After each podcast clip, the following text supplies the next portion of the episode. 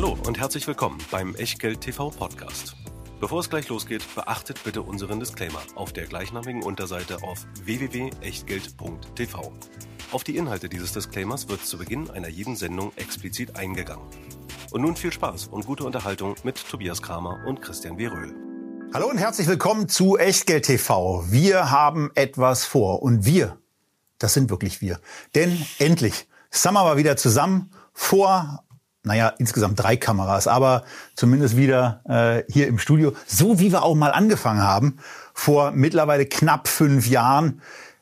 Das Thema, mit dem wir heute anfangen wollen, das hatten wir aber vor fünf Jahren noch nicht, sondern das Immobiliendepot. Für meinen Vater haben wir im Grunde vor ein paar Monaten gestartet, als er in der Situation war, dass er einen Zufluss aus einem Immobilienverkauf hatte und dazu, wie die Aktien sich entwickelt haben, wo auch was Enttäuschendes mit dabei war, dazu heute mehr Genauso wie natürlich auch, wie immer, ja, wie damals vor fünf Jahren und wie in jeder Sendung heute auch von mir wieder der Hinweis, alles was wir machen, ist keine Anlageberatung, keine Rechtsberatung, keine Steuerberatung, keine Aufforderung zum Kauf oder Verkauf von Wertpapieren. Wir sagen unsere Meinung heute zu einem ganzen Schwung von Immobilienaktien und was ihr daraus macht oder eben nicht, das ist ganz allein euer Ding und damit auch euer Risiko. Wir können dafür keinerlei Haftung übernehmen, genauso wenig wie eine Gewähr für Richtigkeit, Vollständigkeit und Aktualität der Unterlagen in der Echtgeld TV. TV-Lounge und noch nicht seit fünf Jahren, aber seit mittlerweile auch zwei Jahren fester Bestandteil unserer Sendung, unser Hauptsponsor, unser Depotpartner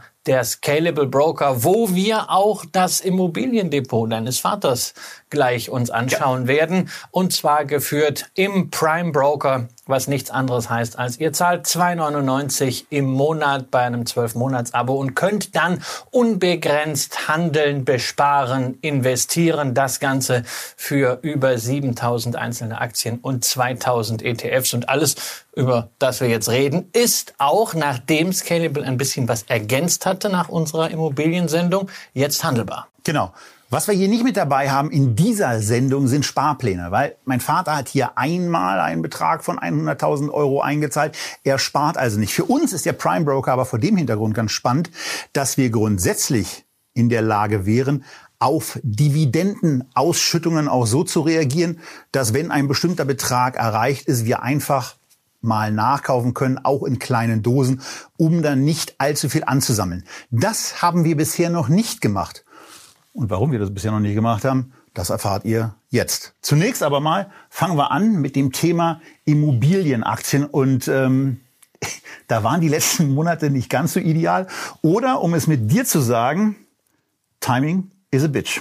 Ja, also zumindest, wenn man mal die Immobilienaktien anhand der EPRA-Indizes auffächert nach den jeweiligen Regionen, stellt man fest, ja, amerikanische Immobilienaktien, in der Regel REITs, Real Estate Investment Trusts, die haben sich relativ ordentlich geschlagen. Die sind immer noch, auch wenn sie in den letzten Wochen und Monaten etwas gefallen sind, oberhalb der Corona äh, der, der Vor-Corona-Kurse. Äh, bei äh, japanischen sieht das schon nicht mehr so gut aus, aber die laufen schon sowieso seit dem Jahr 2000, seit es diese Indizes gibt, nicht so wahnsinnig gut. Aber dazwischen in der Mitte, das muss uns zu denken gegeben, geben, europäische Immobilienaktien auf dem Stand von 2014. Und wir betrachten hier Gross Total Return Indizes. Das heißt, da sind die reinvestierten Dividenden bereits drin. Da kommt nichts hinzu. Also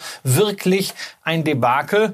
Ja, und dieses Debakel hat vor allen Dingen in diesem Jahr, in den letzten sechs Monaten seinen Lauf genommen und wurde angeführt, ausgerechnet von deutschen Wohnimmobilienaktien. Nicht umsonst Vonovia ist ja nicht nur der deutsche Wohnungskonzern, sondern seit der Übernahme der Deutschen Wohnen auch die größte Immobilienbörsenfirma des Kontinents. Ja.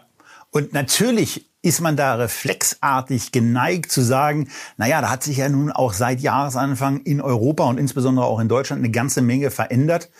Zum einen eben mit Zinsen, zum anderen eben äh, auch mit Rohstoffpreisen und vor allen Dingen Energiepreisen, die darauf einzahlen, ähm, auf die auf die Nebenkosten nämlich einzahlen und damit Wohnen auf jeden Fall teurer machen. Und wer kommt dann natürlich unter Druck?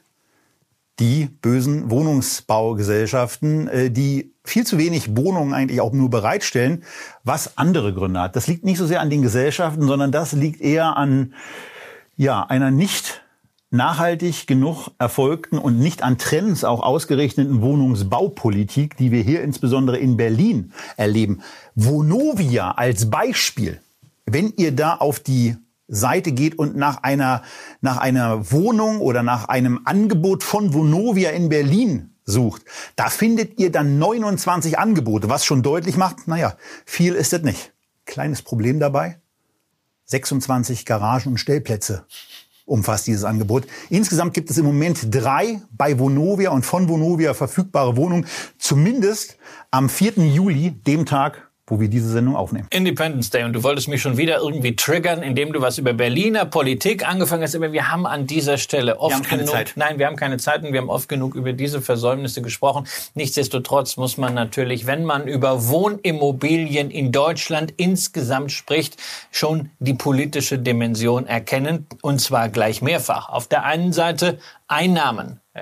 Wir haben es bei Gewerbeimmobilien recht einfach, dass du häufig inflationsindexierte Mietverträge hast. Da kann, da kommen wir gleich noch dazu. Da kannst du die inflationären Effekte eins zu eins in deine Bilanz durchrouten. Das ist im Wohnungsbaubereich bei diesen Konzernen äh, eine Rundungsdifferenz. Spielt keine Rolle. Die Frage ist, die Mieten werden steigen müssen. Vonovia-Chef Rolf Buch hat das gesagt. Aber wird das am Ende auch politisch durchsetzbar sein, wenn Thema 2 kommt? Es Nämlich gibt ja immer wieder mal Versuche, äh, das zu unterbinden. ja, aber dann hast du nämlich noch Thema zwei. Es müssten ja nicht nur die Mieten steigen, sondern es werden auf jeden Fall die Nebenkosten steigen. Und kriegt man das dann auch wirklich alles eingetrieben? Und da Was- geistern böse Sachen durch Natürlich, das kann eine Das Verdopplung, eine Verdreifachung, eine Vervierfachung möglicherweise. Wir Ihr wissen- findet alle Informationen dazu auf irgendwelchen Twitter-Kanälen, wo Leute auch aus der Verbraucherschutzbehörde diese Dinge bekannt machen und deutlich machen.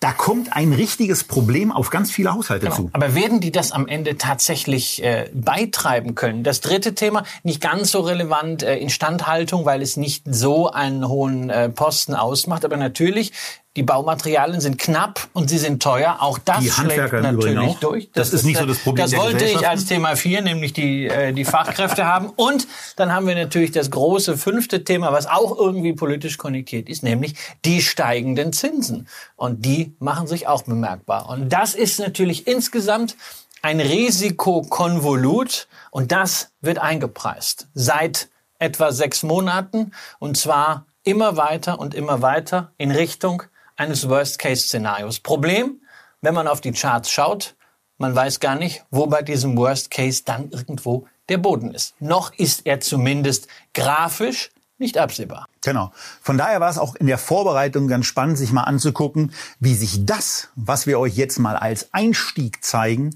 eigentlich so insgesamt darstellt.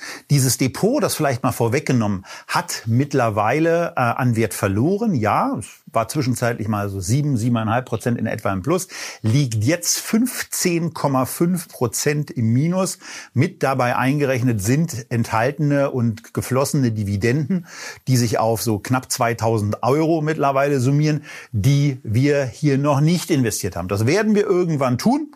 Und ähm, natürlich werden wir euch auch darüber informieren, was in diesem Depot stattfindet. Mein Vater ist da auch schon ganz neugierig. Aber er hat insbesondere auch mal dann doch nachgefragt, weil solche Zahlen, wie wir sie hier haben, beispielsweise bei einer TAC Immobilien mit einem Rückgang von 55 Prozent, das ist eben in der Tat schon etwas, das sieht man nicht nur, sondern das spürt man in irgendeiner Form auch und fragt sich, was zum Geier ist da eigentlich los? Ähm, und wir haben das auch noch mal ein bisschen wir gehen auf das Depot ja immer wieder ein, aber wir haben es vor allen Dingen auch noch mal so aufbereitet, dass wir auch mal die Charts sowohl in der langfristigen Betrachtung als auch in einer kürzerfristigen Betrachtung, nämlich ab Start dieses Depots vorbereitet haben. Und ich glaube, das ist jetzt zur Untermalung dessen, was wir besprechen, der Idealchart eigentlich. Ja, wir sehen einfach, es geht wie an der Schnur gezogen. Nur eben nicht von links unten nach rechts oben, sondern umgekehrt. Von links oben nach rechts unten. Also ein Loru-Chart sozusagen. Bei der Deutschen Wohnen eine Sondersituation, auf die wir gleich nochmal eingehen, nach der Übernahme von äh, über 80 Prozent durch die äh, Vonovia. Aber ansonsten LEG, Vonovia, TAC Immobilien, die drei großen ja. Konzerne im Gleichschritt nach unten. Bei der TAC gab es jetzt nochmal einen zusätzlichen Rutsch, aber im Grunde auch, also bei Immobilien, die ja immer irgendwie als sicher gelten, auch bei einer LEG, ein Drittel einfach mal weg. Und zwar nach äh, ähm, da ist, kommt noch der Dividendenabschlag, aber trotzdem, das ist, hätte man, hätte man nicht jetzt so ähm, erwartet. Nein, zeigt nein aber das hat man im Oktober auch noch nicht so erwartet. Nein. Also außer natürlich der eine oder andere Hellseher, den es ja immer gibt. Aber ähm, diese, diese, zu, dieses Zusammentreffen äh, von Ereignissen in der Form, insbesondere auch noch mal verstärkt durch die durch den Krieg in der Ukraine, das äh, habe ich so auch nirgendwo gesehen. Ja, es ist halt so, man, wir haben lange Zeit im Wohnimmobilienmarkt, ja nicht nur bei den Immobilienaktien, sondern ganz allgemein gesehen, dass es keine Risikoprämien mehr gab. Man hat auch Risiken nicht so wirklich wahrgenommen. Man hat einfach gesagt, naja, so die EZB inflationiert und Immobilien sind ja Sachwerte, deshalb ne, immer rein in die Immobilien. Aber die Renditen sind bekanntlich auch bei einzelnen Wohnungen deutlich gesunken. Die waren bei den Wohnimmobilienaktien recht ordentlich, gerade wenn man auch auf die Dividenden Dividenden und auf die FFOs schaut. Aber man hat natürlich viele klassische Risikofaktoren ausgeblendet. Und jetzt werden sie mit einem Mal im Rahmen eines ständig erweiterten Worst-Case-Szenarios eingepreist. Und deswegen fangen wir jetzt auch an mit der größten deutschen Immobilienaktie, nämlich der Vonovia. Insgesamt bringt sie eine Marktkapitalisierung von 24,6 Milliarden Euro auf die Börsenwaage. Und äh, nach dem, was da in den Berichten aktuell so ausgewiesen wird, kommt man nicht darauf, dass dieses gesamte Immobilienportfolio, das sagen sie, 98 Milliarden wert ist. Davon muss man natürlich noch die Nettoverbindlichkeiten abziehen. Und dann landet man bei 55 Milliarden an Wert, die an der Börse eben vergleichsweise günstig zu erwerben sind, ähm, wo man sich dann natürlich schon fragt, warum zahle ich im Moment eigentlich nicht 80 Cent für den Euro, nicht 60 Cent, sondern warum bezahlt man eigentlich im Moment nur 44 Cent für den Immobilien-Euro. Du wirst es wieder ganz genau wissen, weil du bist ja so das Bewertungsgenie. Ja, also ich habe ja Genie muss man, ich, muss ich, ich, noch denke, ich denke bei Immobilienbewertung immer an diese offenen Immobilienfonds, die es so vor 10, 15 Jahren gab und die dann irgendwann geschlossen wurden, weil nämlich äh, das mit der Bewertung dieser in der Regel im Gewerbebereich angesiedelten Projekte dann doch nicht so weit her war. Ja, da gibt es irgendwelche gutachterlichen Voraussetzungen natürlich, aber äh, es ist am Ende etwas wert, was jemand dafür zahlt und äh, es scheint scheint so zu sein, dass man insbesondere äh, bei den Ertragswerten da irgendwo natürlich ein Fragezeichen macht. Gerade auch im Hinblick darauf, dass Vonovia wie alle Immobiliengesellschaften natürlich einen impliziten Finanzierungshebel hat. Der ist geringer übrigens als das, was viele Privatanleger so haben bei ihren äh, Eigentumswohnungen. Da wird ja gerne auch mal 80, 85 oder äh, gar 100 Prozent beim einen oder anderen finanziert. Bei Vonovia ist diese sogenannte Loan-to-Value etwas oberhalb von 40 Prozent. Aber äh, trotzdem, wenn die Zinsen steigen, heißt es natürlich, dass die Erträge insgesamt unterm Strich zurückgehen. Und äh, jeder Prozentpunkt an Zinsen kostet natürlich bei Vonovia richtig FFO. Und äh, das schlägt natürlich auf den Ertragswert nieder. Deswegen habe ich mit all diesen Argumentationen immer, oh, da ist ein NAV und da habe ich einen Börsenwert und hier habe ich einen Discount. Habe ich immer ein Problem, weil dann sage ich ja, die Börse ist total blöd, dass sie den Wert da nicht erkennt. Meine Erfahrung war aber immer, dass die Börse hochintelligent intelligent ist und sehr häufig nämlich Dinge schon antizipiert hat, die man dann fundamental hinterher erst mühsam sich erarbeitet. Ja, das ist sicherlich so und das äh, ist auch nicht, da kann man auch nicht sagen, nee, das ist alles kompletter Bullshit und äh, das sind jetzt auf jeden Fall Halali-Kaufkurse, sondern wir sind jetzt eben in dieser Situation, das muss man sich angucken und was hier auf keinen Fall jetzt kommen wird, ist irgendwie ein äh, auch immer gearteter Hinweis, jetzt nachkaufen, als gäbe es kein Morgen mehr. Nein, die Liquidität, die da ist, bleibt trocken. Ähm, es werden auch keine Anpassungen hier vorgenommen. Es geht um ein Update eines langfristig aufgebauten Portfolios, aber Christian hat natürlich insofern recht, als dass wir im Moment null einschätzen können, wohin diese Reise geht. Und weil wir das wissen, dass wir das nicht einschätzen können und uns das auch nicht da zutrauen, halten wir im Moment Pulver trocken. Nicht ohne äh, doch noch mal einen kleinen Widerspruch zu dem, was Christian da gesagt hat, eben auch reinzugeben. Denn natürlich haben die Gesellschaften so ein paar Möglichkeiten, wenn diese Net Asset Values oder auch die, die Gesamtimmobilienwerte nicht komplett für den Arsch sind von der Bewertung her, dann können natürlich auch diese Gesellschaften anfangen zu gucken, ob sie Teile ihres Bestandes anfangen zu verwerten. Vielleicht nicht zu 100 Prozent, aber dann beispielsweise eben zu 90 oder 85 Prozent, um zu gucken, dass man mit dann gehobener Liquidität A die Problematik fällig werdender Schulden, und das sind ja in 22 und 23 und 24 schon die eine oder andere Milliarden, das lässt sich aber aus meiner Sicht zumindest ganz gut machen. Und wenn man dann darüber hinaus eventuell auch noch Liquidität hat, kann man ja auch sagen, offensichtlich ist es dafür noch zu früh, aber man kann als Gesellschaft auch sagen, wir nutzen jetzt, nachdem wir uns ein bisschen von Werten getrennt haben, dieses diese frei gewordene Liquidität dazu, um auch eigene Aktien zurückzukaufen. Ja, kann man machen. Das ist dann äh, quasi, das wäre so eine Rolf Elgeti-Strategie. Ja? Also Kapital, zu Rolf Elgeti kommen wir später noch. Aber das ist ja, ist ja so ein Ding, ja, Kapitaleffizienz, Kapitalrecycling, das ist ja so sein Thema. Das hat er uns ja mehrfach in Sendungen erklärt. Ja. Ähm, ist natürlich wahr. Ich weiß nur nicht, ob es also zum Beispiel momentan am Markt so wahnsinnig gut ankommen würde, wenn Vonovia erst Wohnungen irgendwie raushaut und dann damit eigene Aktien zurückkauft. Berlin will doch sowieso welche haben. Ob, ja, gut, das ist dann, das ist dann an der Stelle die politische Sondersituation. Aber ob man dann nicht sagt, okay, wir gucken mal, dass wir uns vielleicht an der Finanzierungsstruktur ein bisschen defensiver aufstellen, als gleich schon wieder Aktien zurückzukaufen, hm, ich weiß es nicht. Ja, insbesondere, weil Vonovia ja noch die Situation hat, dass sie an das Geld, was in der deutschen Wohnen liegt, nicht so einfach rankommen. Momentan eben gar nicht. Da muss man noch ein bisschen geduldig sein. Und das wird auch noch eine längere Geburt. Ähm, auf die Deutsche Wohnen, wenn ihr dazu jetzt Fragen hättet, zu der kommen wir eigentlich, aber eigentlich brauchen wir da gar nicht warten. Die können wir jetzt auch ein bisschen ja. nach vorne ziehen, um uns die mal anzugucken. Sowohl was den Chart anbelangt, da ist nämlich der Punkt, ähm, also ja. das wäre der richtige, das wäre der größte Griff ins Klo gewesen. Deutsche Wohnen wäre wär der, wär der größte Griff ins Klo gewesen. Ähm, dafür hat die Vonovia damals 53 Euro, äh, äh glaube ich, geboten in der äh, nachgebesserten und Offerte. Bezahlt. Und bezahlt, ja. Äh, und jetzt äh, sind wir irgendwie zeitweise auf 20 Euro gewesen. Und das, obwohl sich der Kaufen die das eigentlich nach? Nein, Sie, also Rolf Buch, Rolf Buch ist mehrfach dazu gefragt worden, das CEO von Vonovia hat gesagt, nein, wir kaufen momentan gar nichts, wir sind nicht am Markt aktiv.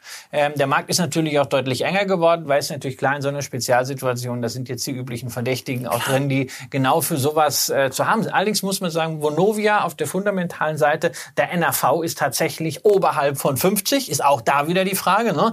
was ist dieser NAV ja. so wert? Vonovia hat deutlich weniger Schulden. Und?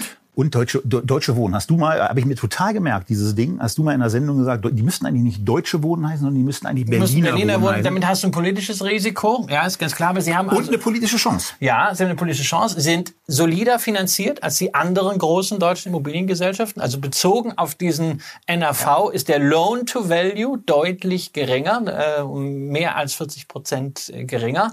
Aber das Problem ist einfach, ähm, die Werte, die da sind, da weißt du nicht, wie die als Aktionär am Ende zu heben sind. Das hängt immer an Vonovia. Denn Vonovia hat gesagt, wir wollen keinen Gewinnabführungs- und Beherrschungsvertrag abschließen. Wir wollen keine 100% Übernahme haben. Wir werden also folglich keinen Squeeze-Out machen.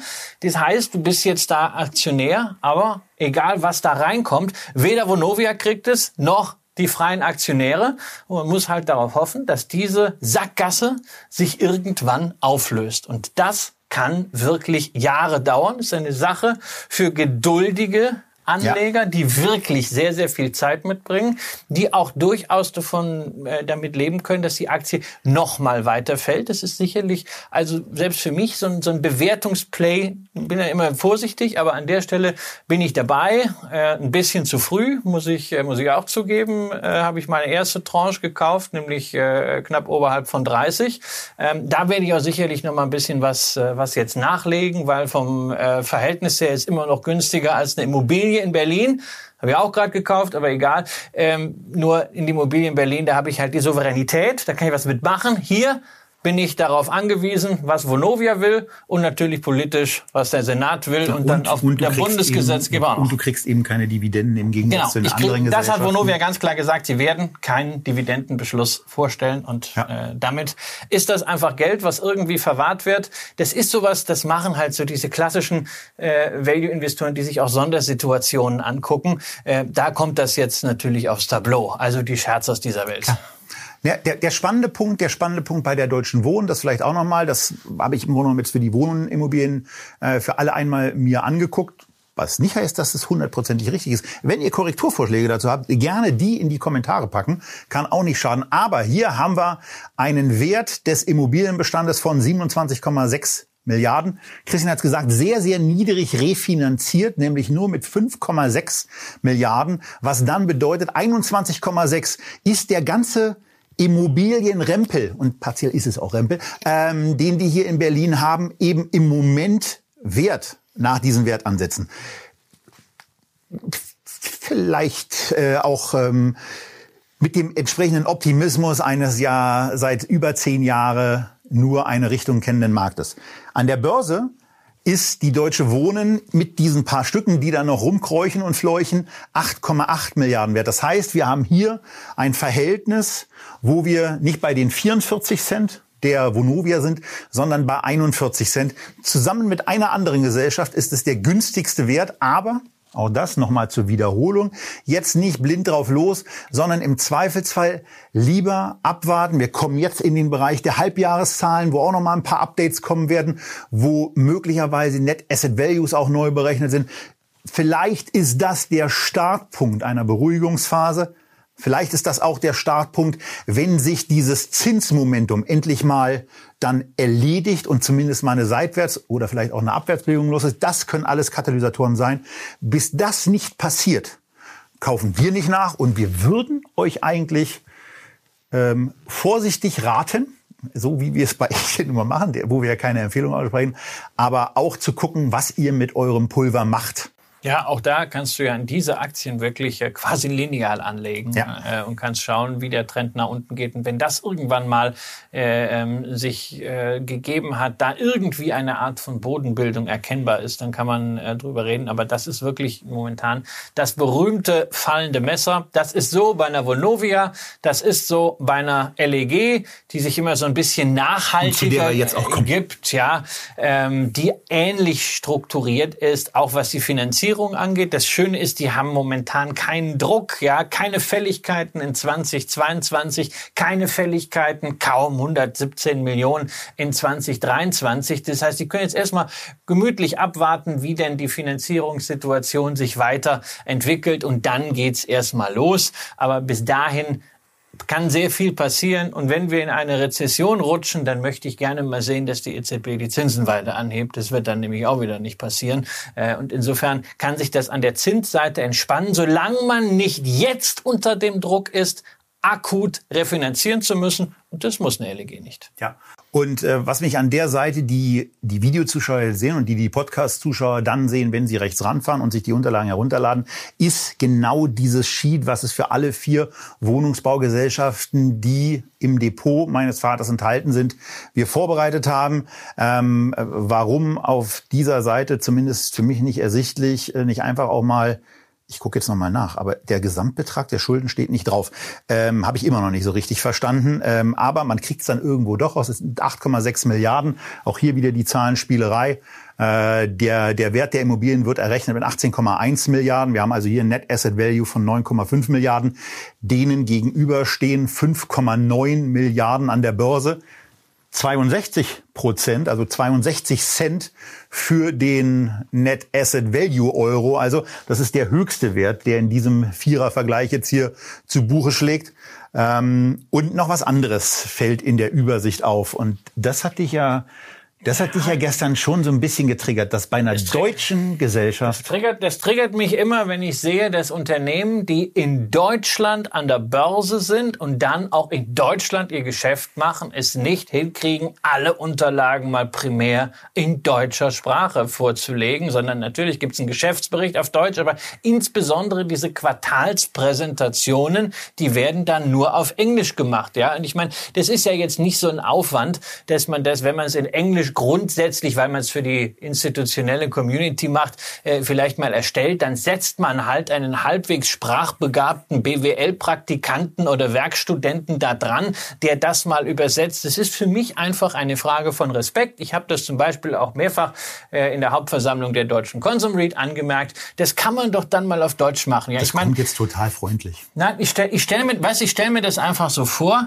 Du gehst als äh, äh, deutsches Unternehmen irgendwie an die, an die Nasdaq oder an die Wall Street und machst dann da dein Reporting erstmal prinzipiell auf Deutsch, weil du, ja, ist, ist ja so, fühlst du dich einfach mit wohler. Ja, ich meine, also die, die werden dir dann Wenn die einen ehemaligen deutschen Außenminister als Gesellschafter gehabt hätten, ja. vielleicht hätte er auch gesagt, wie in einer Pressekonferenz, ja. Stellen Sie Ihre Fragen bitte auf Deutsch. Nein. Wir sind hier in Deutschland. Ja, es ist, ist einfach ein Thema. Äh, aus Respekt vor den Aktionären kann man das machen, aber das äh, sehen wir halt bei vielen Gesellschaften. Ich meine, wir können Englisch, aber man, steht, man spricht immer von der Verbreitung der Aktionärskultur. Also ich meine, wenn, wenn deutsche Gesellschaften das machen wollen, dann muss eigentlich alles an Materialien, ja. was in Englisch verfügbar ist, auch in Deutsch verfügbar sein. Die Grenzkosten äh, sind so gering und äh, zur Not, wenn ein Vorstand sagt, also es ist zu teuer, ja, ich meine, vielleicht kostet es 50.000 Euro. Wir kommen zu einer Gesellschaft, die das macht. Genau, gleich, wir, kommen, wir kommen zu der Gesellschaft. Der Vorher kommen wir aber noch zur dritten großen ja. Immobiliengesellschaft. Nach Leck kommt dann TAC und äh, bei der TAC Immobiliengesellschaft ist tatsächlich äh, ein Thema auf der Finanzierungsseite, denn da sehen wir 2023 ein Batzen von 540 Millionen Euro, der dann refinanziert sein will. Und dabei handelt es sich um die Brückenfinanzierung für den im letzten Jahr übernommenen polnischen Projektentwickler Robic. Das Geschäft dort in der Projektentwicklung scheint Meldungen zufolge ziemlich ordentlich zu laufen, aber man hat schon Ende 2021 gesagt, man will im Laufe 2022 diese Brückenfinanzierung über geeignete Kapitalmarktinstrumente, so nannte man es, äh, refinanzieren. Das Problem ist, momentan hat man am Markt nicht so wirklich Bock auf äh, die Refinanzierung von irgendwelchen äh, Projektentwicklungen oder Projektentwicklern. Das heißt, das könnte ein bisschen schwieriger werden. Und das erklärt natürlich auch, warum der Kurs der TAC in den letzten Wochen überproportional jetzt im Vergleich zu Vonovia und LEG Immobilien gesunken ist. So, und jetzt haben wir ja gehört, äh, dass eine, dass eine halbe Milliarde schon mal über diesen Brückenkredit äh, zur Rückzahlung ansteht. Das ist aber noch nicht alles. Denn äh, insgesamt stehen auch noch mal 137 Millionen hier, 125 Millionen dort und noch mal 115 Millionen zusätzlich an. Äh, und obendrauf kommen auch noch mal 77 Millionen. Das mit den Farben macht er dann einfach selber. Aber insgesamt ist es eine knappe Milliarde. Und wenn man zunächst mal sagt, eine Milliarde, naja, vielleicht ist es ja gar nicht so schlimm. Ah, Geht so. Äh, denn insgesamt hat äh, die TAC um die 3,6 Milliarden ausstehen. Also das ist schon mal ein richtiger Schluck aus der Refi-Pulle, äh, nämlich ein, über ein Viertel, die da zurückgeführt werden müssen oder prolongiert werden müssen. Das können Sie erhalten wie ein Dachdecker. Auch hier die übliche Herangehensweise. Wir stehen hier bei einem Gesamtimmobilienwert, wie er im Moment angegeben wird, von 7,5 Milliarden, ziehen davon die 3,6 Milliarden ab, haben dann 3,9 Milliarden als Net Asset Value dort zu stehen. Und den stehen eben auch wieder mal nur 41 Prozent gegenüber, nämlich 1,62 Milliarden. Und ähm, naja, daran zeigt sich dann eben auch, dass hier äh, das Ganze auch schon einigermaßen kritisch gesehen wird. Wobei man da auch mal dazu sagen muss, das ist eben alles relativ sentimentgetrieben. Und wenn wir jetzt einfach mal auch sehen, dass zumindest äh, eine Vonovia, eine TAC, äh, eine Deutsche Wohn und auch die jetzt gleich kommende Norates, ja bei diesen Bewertungseinheiten relativ eng beieinander liegen, dann sehen wir hier eigentlich, dass wir das was wir am Anfang in der Übersicht auch schon mal gezeigt haben, nämlich dass in diesem Bestand ein Minus aufgelaufen ist von im Moment 40 Prozent, dass sich das quasi durchzieht. Wir haben eine LEG mit einem Drittel Wertverlust, wir haben eine TAC mit mehr als der Hälfte Wertverlust und wir haben eine Vonovia hier zu stehen mit minus 43 Prozent. Und eine Aktie, die haben wir uns noch nicht genauer angeguckt Und das ist die Norates, die im Übrigen etwas machen, was dir dann gefällt. Die reporten nämlich sehr, sehr übersichtlich in Deutsch. Ja, das können dann am äh, Ende die Nebenwerte ganz gut. Ja, du hast ja die Noratis so ein bisschen als Exoten mit reingenommen. Ja. Äh, damals die Gründe waren ja unter anderem, dass das sehr stark als äh, Family Office äh, Struktur genutzt wird, dass starke Gesellschafter dahinter stehen. Ähm, die Kursentwicklung im Vergleich zu den großen ganz ordentlich. Man sagt ja manchmal, dass bei Small Caps äh, durch diese begrenzte Liquidität Kursschwankungen heftiger sind. Hier sehen wir in der Tat bei Noratis äh, sogar einen etwas geringeren Verlust. Das heißt, du bist mit dem Investment, was du dir damals ja so als Exoten dazu gesucht hast, ganz zufrieden damit bin ich total, naja, also total zufrieden kannst du mit dem Viertel auch nicht sein. Aber ähm, es ist ja dann insbesondere auch das, dass man mal in so eine Unternehmenspräsentation reingucken kann. Und das tun wir jetzt auch mal so ein bisschen zumindest ähm, dass wir, dass wir zumindest mal ein paar Folien von dem uns auch angucken, äh, was da so von der Gesellschaft bereitgestellt wird. Wir haben natürlich wieder die Finanzierungsinformationen für euch bereitgestellt und da äh, will ich dann eben auch wieder darauf eingehen, dass es hier einen Gesamtwert von Immobilien gibt von 522, nein, nicht Milliarden, sondern diesmal sind es Millionen. Äh, den stehen gegenüber 341 Millionen Net Debt und das führt dann dazu, dass 181 Millionen Euro eben das sind, was dieser Immobilienbestand nach dem Abzug von Schulden im Grunde genommen so an Wert mitbringt. Und dem stehen gegenüber im Moment nur 74 Millionen Euro Marktkapitalisierung, also unterhalb des Mindestniveaus, was wir bei Echtgeld TV eigentlich haben wollen. Aber wir können ja genau so, wie wir es mit einer Alfinio auch gemacht haben, nicht auf einmal aufhören, mit diesen Unternehmen, die wir euch hier gezeigt haben, zu sprechen oder in dem Fall hier über diese Gesellschaft zu sprechen, bei der eben etwas äh, noch mit reinkommt, was ich eben schon sehr mag. Und das ist die Ausrichtung, die auf der Folie 6 in der Unternehmenspräsentation ähm, eben erklärt wird. Was macht diese Gesellschaft so anders? Sie konzentriert sich auf geringere Losgrößen. Sie geht auch mal in B-Standorte, denn ganz Unglaubliches passiert da. Die Leute zahlen da auch ihre Miete.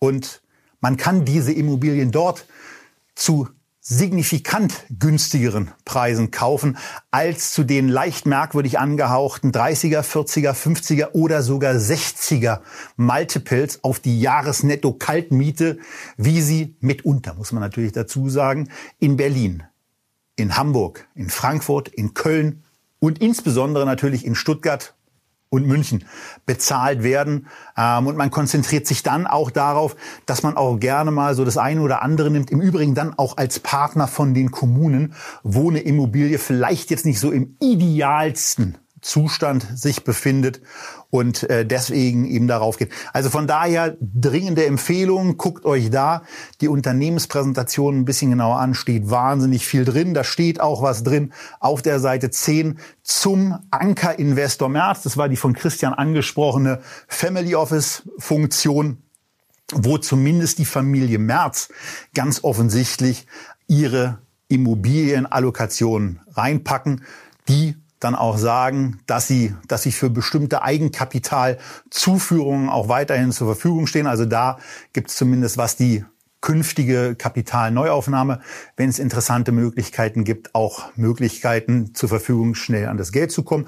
Und vor allen Dingen geht es auch darum, jetzt ein bisschen weniger, wenn ich das richtig gelesen habe, ein bisschen weniger auf schnelle auch Verkäufe zu setzen, sondern eher Projekte heranzuziehen, diese dann in der Regel so in zwei Jahren umzusetzen, um dann zu gucken, ist es ein gutes Objekt, was wir dann auch behalten wollen und der Fokus soll stärker in die Richtung des Haltengehens. Ähm, beim Net Asset Value gibt's auch eine eigene Folie.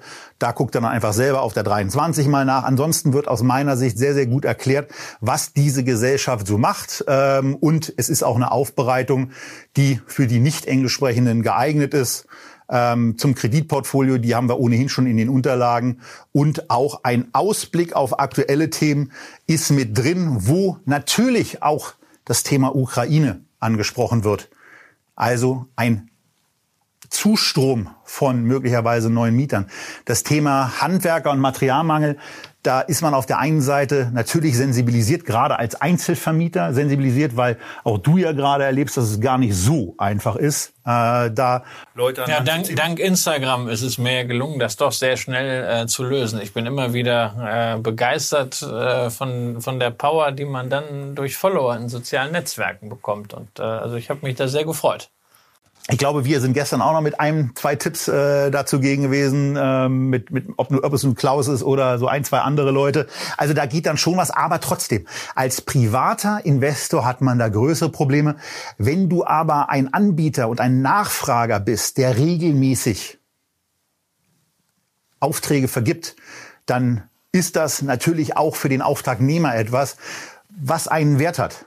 An dieser Stelle sage ich auch herzlich willkommen hier bei uns im Studio Karl, der ja auch äh, einer ist, der bei uns regelmäßig äh, dabei ist und der unsere Videos regelmäßig schneidet. Und äh, ja, wir wissen aber auch, dass es trotzdem auch mal Einzelkunden gibt, die ähm, dann ja, einfach mal um die Ecke kommen und mehr zahlen. Wir machen es halt ständig. Und jetzt schmunzelt er ein bisschen, das ist auch in Ordnung. Und wir machen weiter mit diesen äh, Themen, die es dann eben gibt. Und all diese Sachen, könnt ihr euch in dieser Unternehmenspräsentation dann eben in aller Ruhe zu Gemüte führen, während wir jetzt mal diesen ersten Block der Wohnimmobilien abschließen. Hier nochmal in der Tat auch dieses deutliche Minus einblenden, weil das nicht verschwiegen werden soll. Und jetzt werden wir ein bisschen stärker sprinten. Nicht, weil die Minuszahlen, doch auch weil die Minuszahlen geringer sind, aber wir müssen ja hier irgendwie auch noch zu Potte kommen. Und deswegen fangen wir mal mit dem an, wenn ihr irgendwo wohnt, dann fahrt ihr in der Regel auch irgendwo hin oder lauft irgendwo hin, wo ihr einkaufen könnt. Und es gibt auch da zwei börsennotierte Anbieter, die das ein bisschen größer bereitstellen. Ja, Defama und äh, Deutsche Consum REIT, äh, beides Investoren in sogenannte Nahversorgungszentren, also kleine äh, ja, Einkaufszentren kann man gar nicht sagen, aber Fachmarktzentren in der Regel mit einem Supermarkt, einem Lebensmitteleinzelhandler wie Rewe, wie Edeka als Ankermieter und dann so drumherum, was man noch so braucht. Manchmal ein Baumarkt, ein Sonnenstudio, durchaus auch mal ist ein bisschen zyklischer, ein Klamottenfilialist, aber so dass man ein schönes Mieterportfolio dann am Ende hat. Insbesondere in der Provinz ist das ein Geschäft, mit dem man nach wie vor Ankaufsrenditen von 10 Prozent erreichen kann oder knapp drunter. Beide Unternehmen, Defama und Deutsche Consum REIT, sind so ja, 2018 bis 2020 in etwa gleich gelaufen, sehr erfreulich entwickelt. Bei Defama lief es dann auch so weiter, während dagegen die deutsche Consum REIT äh, im Kurs langsam, aber leider stetig weiter abbröckelt. Ähm, dabei sind die Zahlen eigentlich gar nicht so schlecht. Die Nachrichten aus dem operativen Geschäft auch. Man äh, hat nicht unbedingt das Gefühl, dass sie jetzt so expansiv sind und so kontinuierlich akquirieren, wie das bei der Defama ja. der Fall ist momentan. Aber große Probleme gibt es da auch nicht. Nur die Wahrnehmung am Kapitalmarkt, die ist natürlich deutlich schlechter als bei Defama. Und das hat im Grunde genommen drei Gründe, dass diese Wahrnehmung so ist. Ähm, zum einen, und wir hatten das äh, bei äh, einem Auftritt von Rolf Elgeti bei zu Gast beziehungsweise IR at TV auch schon mal ein bisschen stärker rausgearbeitet. Da gibt es zwei Wandelanleihen, die eben dafür sorgen werden, dass man als Aktionär durch die extrem wahrscheinliche Wandlung ähm, ein ganzes Stück weit verwässert wird. Das hat Auswirkungen und äh, das ist so sukzessive, wenn man sich die Kursentwicklung ankommt, irgendwie in eine gewisse Klarheit äh, gelaufen und ähm, das wurde lange Zeit nachgelagert wahrgenommen und auf einmal hat es sich manifestiert und dann hat man es eben auch sehr, sehr regelmäßig mit den Zahlen von die Pharma auch verglichen und eben auch wahrgenommen, dass der Matthias Schrade da regelmäßig weiter kloppt und weiterhin zukauft und jetzt ja auch gerade angekündigt hat, dass die Zahlen noch nicht erhöht werden, die Planung, aber voraussichtlich angepasst werden oder die Planung eine Planungserhöhung ansteht. Ähm, und äh, es gibt aber noch einen dritten Grund, der zu einer Eintrübung der Wahrnehmung des Kapitalmarkts gesorgt hat. Ja, der heißt Rolf Elgeti, ja, äh, der eben nicht nur der Rainmaker ist und der CEO und äh, der Spiritus Rector, der in den letzten Jahren eine ganze Reihe von Immobilienprojekten und Firmen sehr, sehr erfolgreich vorangetrieben hat, sondern äh, dessen Image im Kapitalmarkt immens gelitten hat, weil er für seine Investmentgesellschaft Obotritia Capital eine sogenannte Hybrid- oder Nachranganleihe begeben hat im Volumen von über 200 Millionen Euro verzinst mit 8,5 Prozent. Und er hat dann tatsächlich äh, vor einigen äh, Monaten von der Option Gebrauch gemacht, die die Anleihebedingungen da immer vorsehen, die Zinszahlung aufzuschieben, weil man hätte mit dem Geld äh, etwas Besseres vor.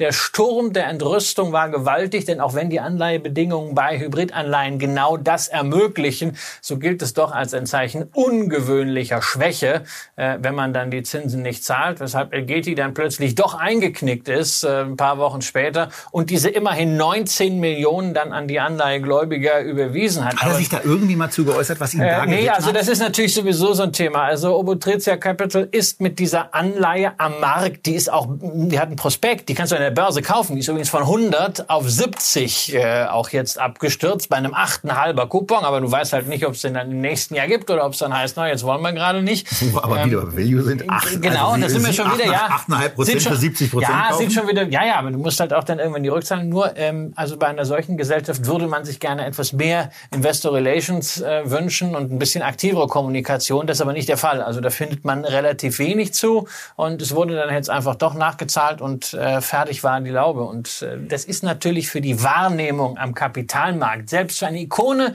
wie Rolf Elgeti, nicht gut. Und wenn man halt weiß, er ist nicht nur der CEO, sondern auch äh, mit seinen äh, verschiedenen Gesellschaften der dominierende Aktionär bei der deutschen Konsumrit, dann strahlt das natürlich darauf aus, selbst wenn das erstmal fundamental gar nichts damit zu tun hat. Aber es gibt so einen gewissen Bebe-Faktor und ähm, ja, der hat hier leider zugeschlagen.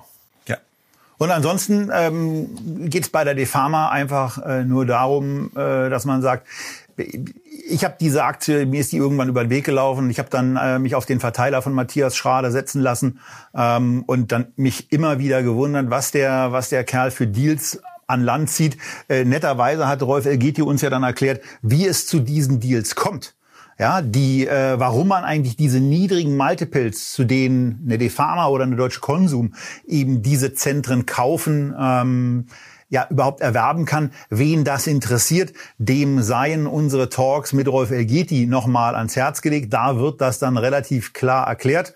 Insbesondere mit dem, mit der sehr, sehr schönen Geschichte, dass wenn es drei Märkte in einem Ort gibt, Du musst nicht den besten haben. Du solltest nur eins nicht haben, den schlechtesten, weil der geht wahrscheinlich auch bei einem, bei einem Einwohnerrückgang dann irgendwann äh, in, die, in die Seitenlage ja. und äh, den darfst du dann nicht haben. Aber ansonsten. Das, das Geschäftsmodell, es, das Geschäftsmodell ist, einfach, ist, äh, es ist hochspannend. Einfach, ja. Es ist einfach, aber es muss eben auch diszipliniert geführt es werden. Es muss diszipliniert geführt werden und es lebt natürlich auch wieder von äh, Finanzierungen. Auch äh, die äh, Defama arbeitet mit einem sehr hohen Finanzierungshebel. Ja. Der ist bezogen auf die Zahlen bei 59 äh, Prozent äh, richtig hoch. Allerdings ist dann immer die Frage, wie kommt diese sogenannte Loan-to-Value zustande? Die sind ja auch kein REIT, ne? Die genau. dürfen ja dann auch bedeutend höher Genau, die dürfen, die dürfen höher finanzieren als die, äh, als die deutsche Konsumriten. Die Frage ist immer, wie kommt dieser Loan-to-Value zustande? Also der impliziert jetzt bei der Defama einen äh, 12,9-fachen Faktor auf die, auf die Miete. Ja, wenn du das jetzt etwas höher drehen würdest, den Faktor, dann würde natürlich der Loan-to-Value Value auch entsprechend runtergehen. Deswegen also bei diesen ganzen Zahlen immer äh, sich vergewissern, auf welcher Basis kommen die zustande. Das ist halt bei einer Defama etwas einfacher, die Basis zu klären, als bei 700 oder 800.000 Wohnungen äh, von der von der Vonovia, insbesondere auch weil äh, der Defama CEO natürlich wesentlich präsenter ist. Gleichzeitig, also die Aktie ist ja Defama ist auch äh, an der Börse jetzt ein bisschen unter Druck gekommen, mal zwischenzeitlich. Auch da darf man halt nicht vergessen, die Bäume wachsen wachsen nicht in den Himmel. Und auch eine Defama wird, wenn sie diesen Wachstumskurs weiter durchhalten will und gleichzeitig Dividende zahlen möchte, natürlich irgendwann, wie in der Vergangenheit, auch wieder eine Kapitalerhöhung machen. Aber wir haben hier wohlgemerkt auf die noch nicht angehobene FFO-Prognose äh, von knapp zwei Euro je Aktie beim Kurs von 24, zwölfmal FFO und wir haben hier bei beiden Gesellschaften einen großen systemimmanenten Vorteil, nämlich die meisten Mietverträge sind inflationsindexiert. Volkswirtschaftlich kann man da natürlich ein dickes Fragezeichen hintermachen, weil so kommen genau diese Zweitrundeneffekte zustande. So dreht sich die Spirale immer weiter. Aber wenn wir jetzt erstmal aus der Perspektive als Aktionär gucken, ist es natürlich gut, weil wir damit die Inflation im gewerblichen Bereich dann direkt rüberkriegen als mehr an FFO und dann auch als mehr an Dividende. Und damit haben wir sie dann im Bild, die Gesamtansicht inklusive auch der Gesellschaften, die im gewerblichen, im Shoppingbereich, äh, im industriellen Bereich tätig sind. Alles, was wir so in den Gewerbesektor reingepackt haben und darunter subsumiert haben. Also zum einen eine Pharma und eine Deutsche Konsum, dann aber auch eine australische Dexus auf die wir jetzt heute dann einfach nicht eingehen. Die Aktie hat zehn Prozent an Wert verloren, gemessen an dem, was wir hier sonst noch so haben, ist es ja ähm, dann, dann recht überschaubar. Es ist ein großer australischer Immobilienentwickler, also erstmal Besitzer, Entwickler äh, und dann eben auch Verwalter die verschiedene Sachen machen. Ich fand, ähm, als ich mir das Reporting vorhin angeguckt habe, das Ganze ein bisschen unübersichtlich, aber es ist zumindest keine Schreckensmeldung da zu sehen. Äh, das sah bei Castellum dann schon ein bisschen anders aus. Nicht so besonders äh, stark. Ähm, öffentlichkeitsorientiert und auch auf der Website ist das relativ zurückhaltend gehandhabt, was da so passiert ist. Aber im Dezember 2021 wurde eine neue CEO vereidigt, angestellt, äh, also auf jeden Fall in diese Position gebracht. Ähm, dann hat man aber festgestellt im Januar, äh, dass äh, das nicht so richtig äh, die beste Idee offensichtlich war, zumindest nicht aus der Sicht des Board of Directors, denn im Januar, am 10. Januar teilte the Board of Directors Folgendes mit, nämlich, dass es its current chairman, Rutger uh, Arnhult, as CEO of Castellum, taking office today, eingeführt hat. Und dann, the board has made an overall assessment of what will be required to ensure a successful integration of Castellum in Kungsleden The board has not agreed with the CEO Biljana du jetzt hier einen auf Vonovia? Nee, aber... Äh, ja, aber erzähl das doch auf Deutsch. Ohne Witz, das ist doch... Wir sind doch eine deutsche Sendung. Na gut, also, äh, Christian will das Ganze auf Deutsch haben, soll er, soll er bekommen. Der fliegt zwar jetzt morgen in die USA und ja. müsste ohnehin schon mal ein bisschen auf da Englisch vorgestellt werden. Da spreche ich auch Englisch. Aber meine Güte. Also auf jeden Fall, äh, die haben irgendwie so für sich festgestellt, dass diese Biljana Persson ähm, das nicht so ausgeführt hat, wie man sich das auf dem Steuerungskreis vorgestellt hat. Und deswegen hat man die schwuppsdiwupp äh, im Januar gleich wieder abberufen und dann den Chef des Board of Directors, eben jenen, äh, wie hieß er, Rutger Arnhult, äh, zum CEO gemacht. Das ist ja fast über Hertha. Es war noch, die waren noch gar nicht fertig, denn im Januar dann auch noch ging die CFO, äh, wofür aber und offensichtlich auch einigermaßen äh, überraschend nach dem, was da im Dezember und Januar so alles passiert war, verschwand also die CFO und eine neue CFO wurde im Februar berufen. So, also da war mal richtig Management-Chaos und zwar volle Lotte. Ähm, und wir können gar nichts qualifiziert im Moment dazu sagen. Äh, alles, was von der Gesellschaft bisher so veröffentlicht wurde, äh, signalisiert eigentlich, ja, ist in Ordnung. Äh, zwischenzeitlich hat eine ähm, eine norwegische Investmentbank äh, ein, ein Update zu der Aktie veröffentlicht und das Kursziel bei ungefähr 19 Euro festgezogen. Äh, Problem ist, da notiert die Aktie auch schon deutlich drunter und liegt im Moment aufgrund dieser Managementwehen auch 40 Prozent im Minus. Auch so etwas ist natürlich bedauerlicherweise nicht zu sehen. Es geht bei der Gesellschaft eigentlich ganz grundsätzlich darum, stabile Cashflows zu erwirtschaften, wie es bei Immobilienbuden eigentlich auch sein soll. Hier hat das mit der zusätzlich eingepflanzten Nervosität nicht geklappt. Aber am 15. Juli, da kommen die Halbjahreszahlen und da können wir vielleicht noch mal ein kleines Update dann Ende Juli geben, ähm, äh, was dabei ungefähr rauskam. Aber ansonsten sollten wir es dabei aber auch bewenden ja, Aber ist ja auch wieder alles rot. Ja, also ich meine, mir fehlt ja in diesem Depot bis hierhin mein Lieblingsland, abgesehen von Deutschland. Ja, und für Investitionen ganz klar mein Lieblingsland, äh, nämlich die USA. Und wir haben der schummelt natürlich ein bisschen. Und wir haben es, ne? wir haben klar, er schummelt, wir natürlich, weil er ja natürlich weiß, was kommt. Ja, wir haben es natürlich gesehen auf der Grafik am Anfang. Ja. US-Immobilien REITs sind eine großartige Assetklasse.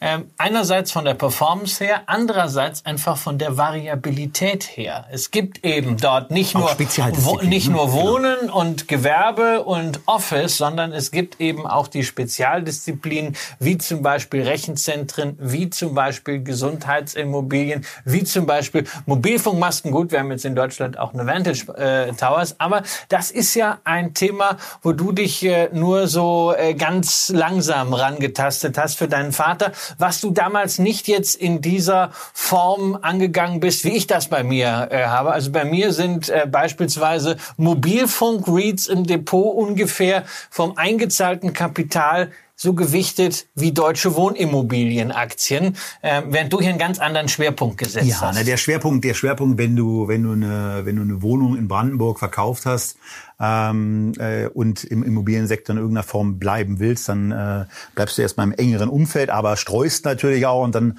haben wir ja zwei Sachen auch gefunden und, naja, entdeckt wäre jetzt zu viel gesagt. Aber in der Tat, also in, in der grundsätzlichen Immobilien-Watchlist, die wir ja haben, da sind, glaube ich, so 70 Werte drin. Und ich würde mal sagen, die Hälfte davon ja. äh, sind genau diese Reads, wo es, wo es wirklich spannende Angebote gibt, wo es auch in der, in der zweiten Reihe ähm, sehr, sehr interessante Schwerpunkte gibt ähm, äh, die man so hat. Also es gibt auch einen Laden, der hat, der hat dann eben Striptease-Läden ja. ähm, im, im Portfolio und zwar dann eben. Ja, oder Cannabis-Plantagen, ja. Das sind natürlich also auch die Cannabis-Plantagen, die werden ja gerne nachgefragt, ja. hier äh, ähm, auch über Social Media. Ja, ja, wir werden da schon zu kommen, wenn wir der Meinung sind, dass das interessant ist. Aber jetzt einfach so irgendeine so Cannabis-Sendung, nee, machen wir nicht. Aber du hast zwei hier, Digital Realty Trust, Betreiber von Rechenzentren, also Vermieter von Rechenfläche sozusagen und Omega Healthcare, Liebling von Dividendeninvestoren, haben wir letztes Jahr sogar mal in einer Sparplan Top 50 Sendung beim Scalable Broker mit drin gehabt, weil diese Aktie Dividendenrendite, also auf, auch auf deinen Einstiegskurs immerhin von äh, rund 10 Prozent geboten hat. Und diese Dividenden Bewertungs, fließen. Bewertungstechnisch eben Bewertungstechnisch sehr günstig. Sehr günstig. Äh, immer das Thema bei Omega Healthcare. Ähm, die Immobilien haben nicht, auch von den Zahlern her, die Klasse wie beispielsweise bei einer Welltower ähm, sondern das hängt teilweise sehr stark an den staatlichen Programmen Medicare und Medicaid. Aber das ist so wie bei Immobilien manchmal ne, mit den B- und mit den C-Lagen machst du manchmal bessere Geschäfte als mit den A-Lagen. Und hier kann man sagen, also in diesem extrem schwierigen Markt leichtes Plus bei Digital Realty und bei Omega. Ähm, in Euro jetzt, wenn wir bedenken, wir haben etwa 10% Aufwertung des US-Dollar gehabt, sehen wir, okay, flat und der Gewinn kommt aus der Währung. Die Dividenden sind natürlich auch gewachsen durch die Dollaraufwertung. Das ist einfach was, da kann man einen Haken dran machen. Da hat sich nichts getan. Ich persönlich freue mich ja, dass dieser Bereich so gut läuft, weil er ist ja für mich im Depot wichtiger. Und ich habe ja dazu auch noch nach wie vor, auch gerade bei meiner Mutter, den äh, FTSE äh, Developed Property Yield, in dem ja die USA auch ein Schwergewicht sind und der natürlich auch von der Währungsseite genau. profitiert. Genau. genau. Und Währungsseite ist eben schon auch etwas gewesen, was jetzt auch schon nicht nur, nicht nur seit der Zeit, in dem dieses Immobiliendepot besteht, sondern überhaupt in den letzten Jahren, im Grunde genommen seit wir Echtgeld TV machen, ein wirklicher Rückenwind für ein Depot darstellt, da auch immer noch mal der Hinweis, irgendwann kann das drehen. Also auch da ruhig immer mal die Währungsseite im Auge behalten. Im Moment keinerlei Aktionsnotwendigkeit. Aber irgendwann kann es auch dazu kommen, und das sieht man in der Regel nicht so richtig, richtig voraus, äh, dass eine, äh, dass man wieder mehr ähm, äh, Wert auf Euro legt und der Euro auch mal wieder an Wert zulegt und nicht man immer weniger Euro für einen Dollar bekommt. Also wenn das irgendwann mal der Fall ist, dann sei euch nochmal eine Absicherungssendung, die wir auch zur Währung schon mal gemacht haben, empfohlen. Aber damit haben wir jetzt im Grunde genommen die eine Seite, nämlich die ersten zehn Werte des Depots durch. Wir bleiben bei einem weiteren Thema, aber noch einen kleinen Moment in den USA.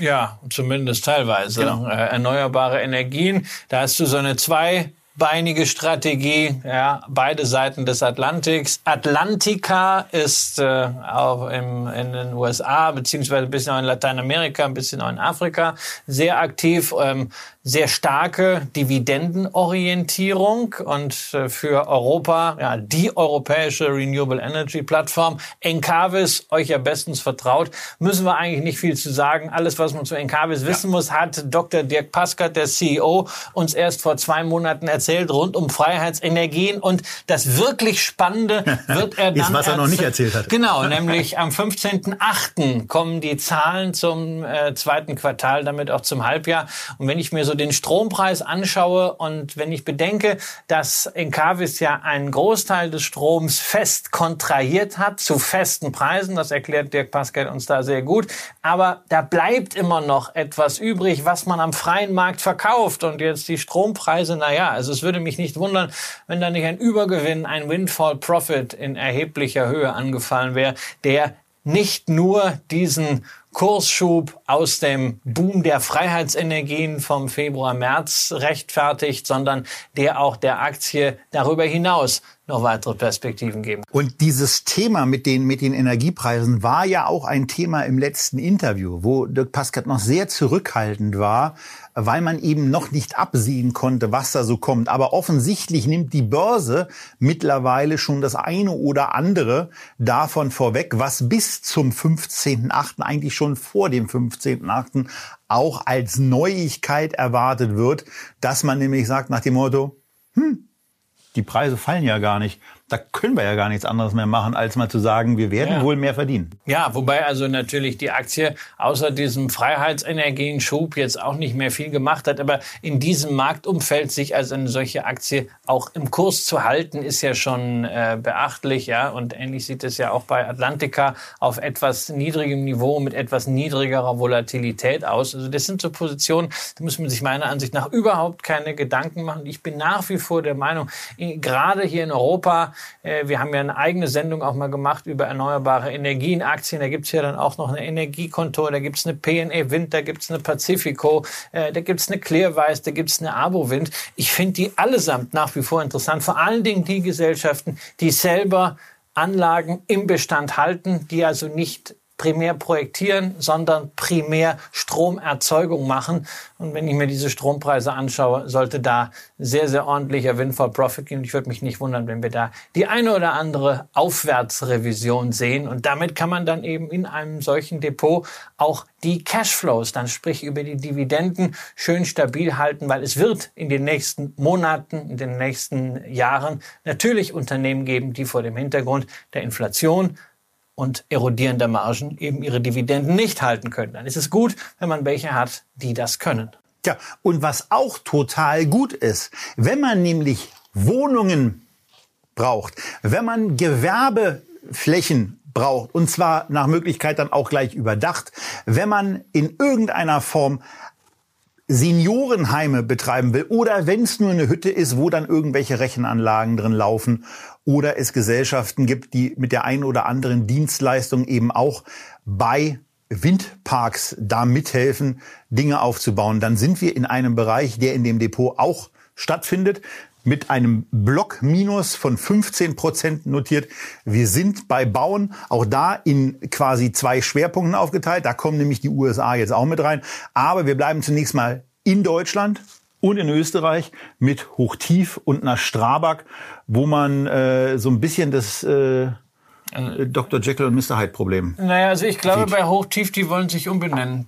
Die wollen das hochstreichen. ja, also zumindest mit Blick auf den Kurs ist es ja. ja halt nur noch tief. Ich meine, das ist seit 2017 in einer Phase, wo wir über Bauboom reden. War man in die Witzekasse? Äh, zwei Drittel Kursverlust. Und gerade sind sie wieder mit dem Hut rumgegangen, haben eine Kapitalerhöhung gemacht, die zu 85 400 Millionen? Ja, 400 Millionen, die überwiegend der Großaktionär in die spanische ACS eingezahlt hat, äh, damit man jetzt dann obendran mit dem, was man sonst noch zusammenkratzt, an eigenem und fremdem Geld etwa eine Milliarde in die Hand nehmen kann, um die restlichen Anteile an Simic, der australischen Tochter, äh, zu erwerben. Es ist jetzt ja nicht so, dass dieses Geschäft in der Vergangenheit nur Freude gemacht hat und der Blick in die Bilanz von Hochtief, also mir macht er weiterhin keine Freude, weil es ist eben nicht nur der Kurs, der runtergeht, sondern es sind auch die Umsätze, die nicht gestiegen sind. Und beim Ergebnis waren wir je Aktie ohne Sonderfaktoren im Jahr 2017 mal bei 6,60 Euro. Und die letzten zwölf Monate waren wir bei 3,34. Und da erzählt immer jeder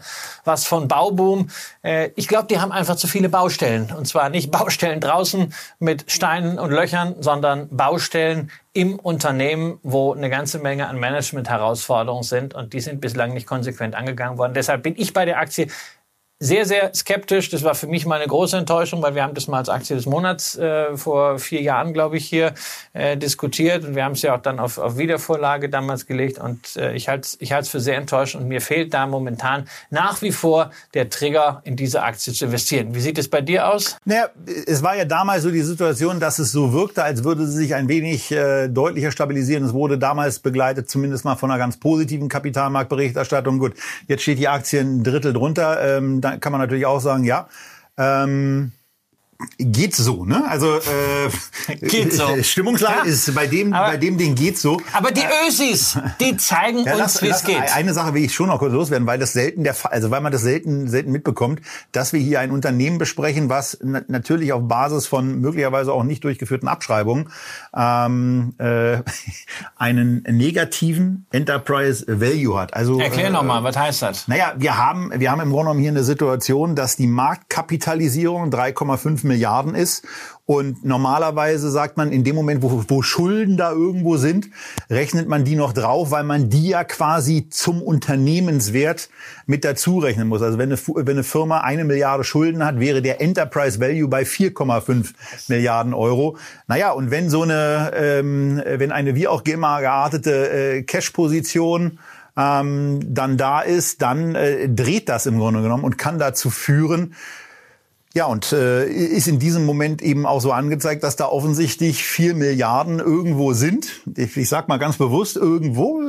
Man muss ja da ein bisschen vorsichtiger sein, denn die Börse hat da offensichtlich ein bisschen andere Meinung. Und ich lehne mich nicht so weit aus dem Fenster, dass ich sage, äh, dass äh, wir oder ich diese Firma bis auf die letzte Geschichte ja. dann durchgeprüft haben. Damit haben sich schon mal andere Leute ja.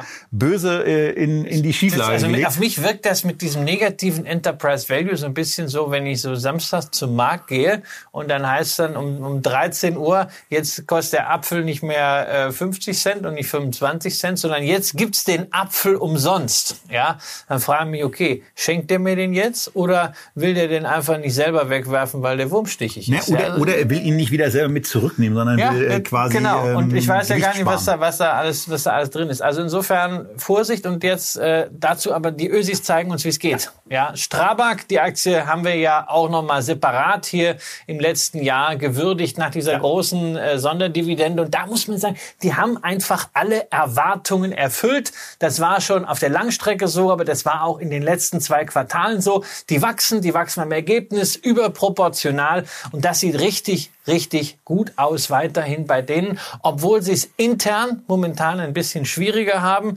denn dort gibt's drei große Aktionäre, die Familie Haselsteiner, die Aktionärsgruppe Raiffeisen und eine Firma, die heißt Rasperia Trading. Und Rasperia klingt nicht nur russisch, sondern ist auch russisch. Dahinter steckt der Oligarch Oleg Deripaska, der sich ja sehr stark gegen Putin positioniert hat, letztens in der Presse. Aber das nutzt halt nichts. Die Haselsteiners und äh, die österreichische Versicherung wollen mit ihm nicht mehr da zusammenarbeiten, haben also die Stimmvereinbarung, die man bislang hatte, gekündigt. Aber naja, Haselsteiners und Unica haben nach wie vor eine Mehrheit. Deswegen dürfte das auf Aktionariatsseite weiterhin so laufen wie in der Vergangenheit. Man sollte sich davon obwohl Streitigkeiten im Aktionärskreis immer schwierig sind, man sollte sich davon nicht äh, wirklich schocken lassen. Für mich sieht es weiterhin nach einer richtig guten, soliden Firma aus. Im Baubereich hätten wir gerade in Österreich die Wienerberger, noch in der Österreich-Sendung, vielleicht wollt ihr da mal nachschauen. Also da findet man wirklich Preziosen.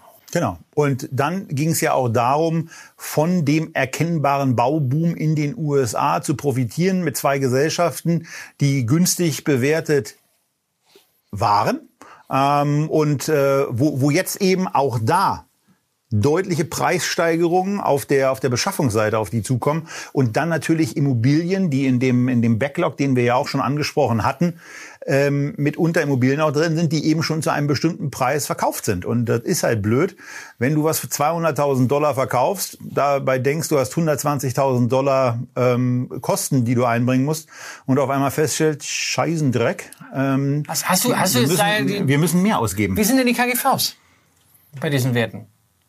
Du hast doch sonst immer deine, deine Kursgewinnschätze. Ach Mensch, siehst du, finde ich gut. Ich habe mal extra reingeschaut, ja, nämlich, nämlich bei Lennart. Ich wollte, ich wollte, mir, ich wollte mir das, nein, ich wollte mir das wirklich mal geben und ich habe mal geguckt. Also Lennart letztes Jahr 14 Dollar Gewinn je Aktie und jetzt gibt's eine Schätzung von 16 Dollar 25. Und wenn wir darauf den, äh, den aktuellen Kurs nehmen, dann stellen wir fest, dass also für das letzte Jahr historisch ein KGV von 5,2 und für dieses Jahr auf Basis der Schätzung von 4,5. Und ich habe eigentlich gedacht, Herr Kramer ähm, referiert das nein, jetzt. Nein, ich aber weiß ja, dass die günstig genau, sind. Genau, und das also ist, also sie sind, sie sind günstig gemessen an was? Und das wird, das wird genau jetzt die, die Frage sein. Ähm, wenn wir nach, wenn wir nach vorn gucken, ist es wirklich realistisch, dass die noch Ergebnisse wie im letzten Jahr haben. Weil du hast jetzt erwähnt, auf der einen Seite ähm, die Rohstoffpreise, die Beschaffung, ja, bringt die Marge unter Druck. Ja, aber wobei die Marge in den letzten äh, ähm, Quartalen ist sie weiter gestiegen. Ist bei 23 Prozent Rohmarge. Das hatte Länder nie gesehen. Aber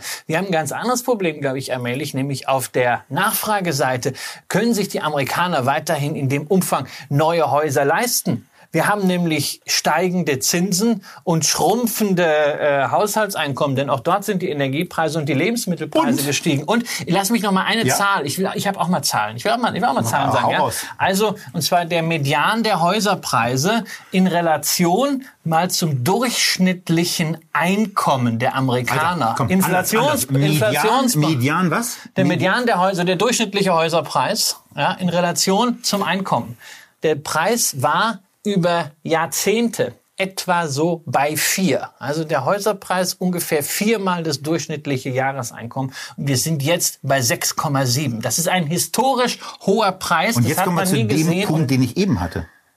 Denn die Amis haben ein anderes Problem in der Regel noch bei ihrer Refinanzierung. Die sind nämlich nicht so vernünftig wie die Deutschen. Ja, ob die Deutschen vernünftig sind, das werden wir 2025 sehen, wenn äh, die 2015 nach dem Zinsrutsch begonnenen 10 Jahres Vollfinanzierung ja, aber die auslaufen. konnten genau schon das machen, was viele Amis dann eben nicht so ohne weiteres können. Die konnten schon mal 10 Jahre, wenn sie ein bisschen Resthirn haben, äh, eben sehr, sehr ordentlich auch tilgen. Ja. So, bei den Amis ist es aber so, variable Zinssätze, ja die sind halt richtig scheiße, schlägt, wenn die Zinsen steigen. Genau, das schlägt also jetzt schon, aber das, äh, das trifft natürlich äh, jetzt nicht so sehr die neu verkauften ja. Häuser. Aber ähm, das Problem ist, die neuen Häuser sind zu teuer, nicht nur gemessen an den Zinsen, sondern auch gemessen am Einkommen, das damit eben nicht Schritt gehalten hat. Und deswegen, die Amerikaner sind ein Volk von Hauseigentümern, aber das wird wirklich kritisch. Und ich persönlich bleib dabei, was ich zu äh, Zillow vor ja. äh, zwei, drei Wochen gesagt habe. Ähm, der amerikanische Wohnimmobilienmarkt ist an sich schon schon so schwierig, dass sie nicht auch noch äh, darauf irgendwie mit Unternehmen, die als, als Dienstleister oder irgendwie in, in diesem Markt arbeiten, äh, ähm, was machen will. Ich habe auch zum Beispiel keine ähm, Wohnreads ja, im äh, Portfolio. Die sind natürlich im, im ETF mit enthalten, aber das ist ein Markt, aus dem ich mich fernhalte. Und wenn ihr diese Aktien habt, es mag gute Gründe dafür geben, aber sicherlich nicht sich reich rechnen und sagen, hey, das ist KGV 5, denn das ist eine statistische Betrachtung. Das ist richtig und vor allen Dingen ist es ja auch KGV 6, denn inzwischen habe ich mir natürlich auch ein paar Zahlen angeguckt.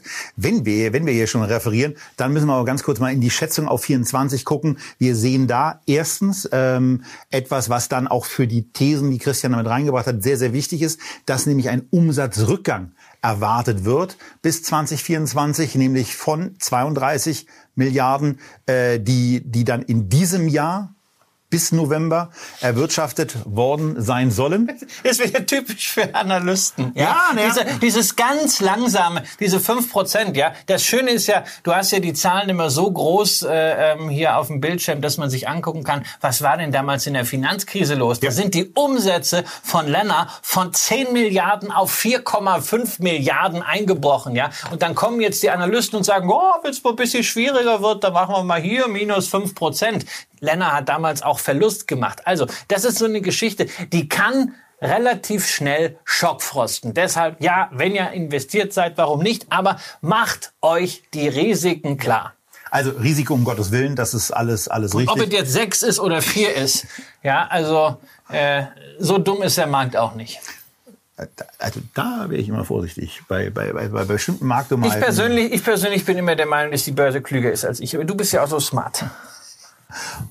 Ähm, machen wir weiter mit dem mit dem nächsten. Ich glaube, Lennart bei bei MI Homes wäre es wäre es ist die gleiche Geschichte. Wäre es dann genau, äh, wäre es dann genau auch so. Ähm, aber wenn dann gebaut wird, muss ja auch noch irgendwas anderes äh, ähm, damit rangepackt werden. Dinge müssen reingepackt werden. Ähm, ob es nun Türen sind, aber vor allen Dingen, ob es ganz wichtig in Deutschland, ob es eben auch Dämmmaterialien sind. Und damit sind wir zum einen bei dem äh, eher nebenwertgelagerten, bei der eben e-, eher nebenwertgelagerten Innotech, aber vor allen Dingen äh, bei einem bei einem Liebling äh, auch der FinTwit und äh, FinFlu und so weiter Community also ich weiß, ich wüsste, ich wüsste, kann jetzt nicht sagen, dass also Finfluencer, also Sto, da gibt's glaube ich, da gibt's glaube ich ganz andere Aktien. Also Sto ist ein Ding, das wollte ja jahrelang äh, niemand haben. Ja, äh, ist halt Marktführer bei äh, Dämmstoffen, grundsolides Unternehmen. Wir haben es mehrfach hier gesprochen. Also ich habe das ja seit fünf, sechs Jahren im, im Depot und äh, ja, habe die Dividenden immer kassiert. Und letztes Jahr war der Depotwert mal ein bisschen höher in der Position. Jetzt ist er ein bisschen niedriger ähm, und rund äh, 35 Prozent und unter hoch, die Aktie. Aber sind die Zahlen bislang sehr gut gewesen, aber das, was auf der Tonspur von Stoh kam, äh, hat halt schon auf die Stimmung gedrückt. Da war irgendwas mit dem April, ne? Ja, aber die haben nämlich, die haben gesagt, also es wird, es wird immer schwieriger. Sie haben sehr ordentliche Umsatzzuwächse noch im ersten Quartal zeigen können. 21 Prozent plus gegenüber dem Vorjahr, aber der April muss richtig schlecht gewesen sein, sowohl beim Umsatz als auch dann auf der Beschaffungsseite. Und da hat man gesagt, also da liegt man beim Ergebnis jetzt schon unterm Gesamtjahr. Trotzdem hält man nach wie vor an der Prognose fest, äh, was das EBIT angeht. Letztes Jahr hat man 124 Millionen gemacht. Jetzt gibt man einen äh, Korridor an von 114 auf 134. Allein die Breite dieses Korridors zeigt, ne, man läuft hier so ein bisschen mit der Wünschelroute rum. Das ist ein schwieriges Umfeld, aber auch wenn man diese EBIT-Zahlen einfach mal nimmt und Sto ist bekannt dafür, eine lange Kapitalmarktgeschichte, dass sie eher konservativ äh, prognostizieren. Ähm, das sieht für dieses Jahr aus ganz, gut aus. Ich glaube, die nächsten zwei, drei, vier Jahre können extrem schwierig werden, weil wir wissen alle nicht, wie lange bleibt die Inflation, wie lange bleibt Lieferketten Disruption erhalten. Aber wenn wir mal auf die Langfristperspektive gucken, energetisches Bauen und Dämmen wird ja weiterhin ein Thema bleiben, genauso wie Bauen ein Thema bleiben wird. Insofern mache ich mir da überhaupt keine Sorgen bei der Stoffvorzugsaktie und ich hoffe wirklich, dass deinem Vater das genauso geht. Ja, also der ist soweit ich weiß, äh, soweit er mir beim letzten Mal gesagt hat, also bei ein paar Sachen eben etwas verwundert gewesen. Und äh, das war dann in der Tat für ihn in der Form auch schwer nachvollziehbar, weil er bestimmte Gesellschaften ja dann einfach auch selber dann kennt. Ähm, und da irritiert es dann schon, wenn so eine, wenn so eine Vonovia einfach mal äh, richtig in die Knie geht. Aber hier ist es relativ einfach, dann auch zu sagen, guck die Marktverfassung an, äh, guck dir bestimmte andere Verfassungen an und genauso macht ihr das bitte auch, dass ihr darauf guckt. Und wir gucken last but not least zu dem letzten Schwerpunkt, der Zugang zu diesem Depot gefunden hat, nämlich Internetaktien. Ja, die gibt's hier auch. Und Airbnb hat wirklich eine ganz, ganz wilde Reise da genommen. Die Aktie ist nämlich partiell schon deutlich im Plus gewesen, äh, dann wieder ins Minus gefallen. Insbesondere deswegen, weil natürlich gerade bei diesen Internetaktien ähm, eine ganze, ganze Menge los war. Und das sieht man auch sehr, sehr schön an den, an den Multiplikatoren, die wir in der Price-Sales-Ratio-Zeile bei den Valuation Ratios ja haben. Äh, hier lässt es sich nicht anders machen, dass ich es äh, auf Englisch zumindest sage, damit man es findet. Aber wir reden damit natürlich über das Kurs-Umsatz-Verhältnis. Wir reden aber lustigerweise bei einer Airbnb auch übers PI oder übers KGV. Denn da hat jetzt mit der, mit der Erholung äh, nach der Corona-Pandemie oder trotz der Corona-Pandemie etwas eingesetzt, was man bei Airbnb ähm, gar nicht so schnell erstmal haben wollte und dann, wo man sich von der strategischen Seite eben dann überlegt hat, na, vielleicht ist es dann doch besser, wenn wir da mal ein bisschen, bisschen anders rangehen. Denn hier ist es so, dass die Gesellschaft bezogen auf die letzten zwölf Monate, wo ja dann immerhin schon äh, auch Quartale mit, mit wirklichen Gewinnen vorliegen, ein KGV aufweist von 78. Das ist wow. immer noch ganz ordentlich. Value-Schnäppchen, Kramer. Das ruft dich auf den Plan. Naja, sagen wir mal so. Also das Price-Sales-Ratio ja. liegt unter 10. Ähm, das, war Schnäppchen, eben, Schnapper. das war eben auch schon Ah. im März 21 über 30. Ähm, und äh, nachdem die Aktie dann äh, deutlich gelitten hatte, war ich ja irgendwie eigentlich der Meinung, ähm, dass das ganz in Ordnung sei. Aber dabei kann man sich eben auch vertun und das, was an den amerikanischen äh, Technologiemärkten bei genau diesen Aktien, die mit hohen Multiples ja unterwegs waren, äh, gelaufen ist, das war dann schon deutlich. Ja, und äh, die Frage ist natürlich auch, äh, momentan profitiert Airbnb sicherlich von diesem ganzen Reopening, vom Wiederanspringen des Tourismus nach Corona. Äh, man will jetzt reisen, man gibt gerne Geld aus dafür. Die Frage ist, wie sieht das im nächsten Jahr aus, wenn auch äh, in Amerika äh, die Reserven aus der Corona-Zeit, aus den Stimmy-Checks aufgebraucht sind. Na, also ein Teil ist hier schon verjückt in Kryptomärkten oder äh, Meme-Aktien, aber äh, da ist ja noch was. Äh, Sparquote war ja zwischenzeitlich sehr hoch, aber irgendwann ist das weg. Dann ist das verkonsumiert als Puffer und äh, wird dann vielleicht im nächsten Jahr da wieder runtergehen. Also insofern äh, sehe ich da natürlich zyklische Risiken. Äh, Überlegst du da einen Nachkauf jetzt? Ja. Ja, in der Tat. Also das ist ähm, das ist in der Tat eine spannende Konstellation. Also gerade weil ich es ja auch auf der Nutzerseite äh, sehe. Ich vermiete zwei Wohnungen über Airbnb äh, in Berlin, natürlich äh, gemäß der Regularien äh, mit Mindestvermietzeiten und so weiter.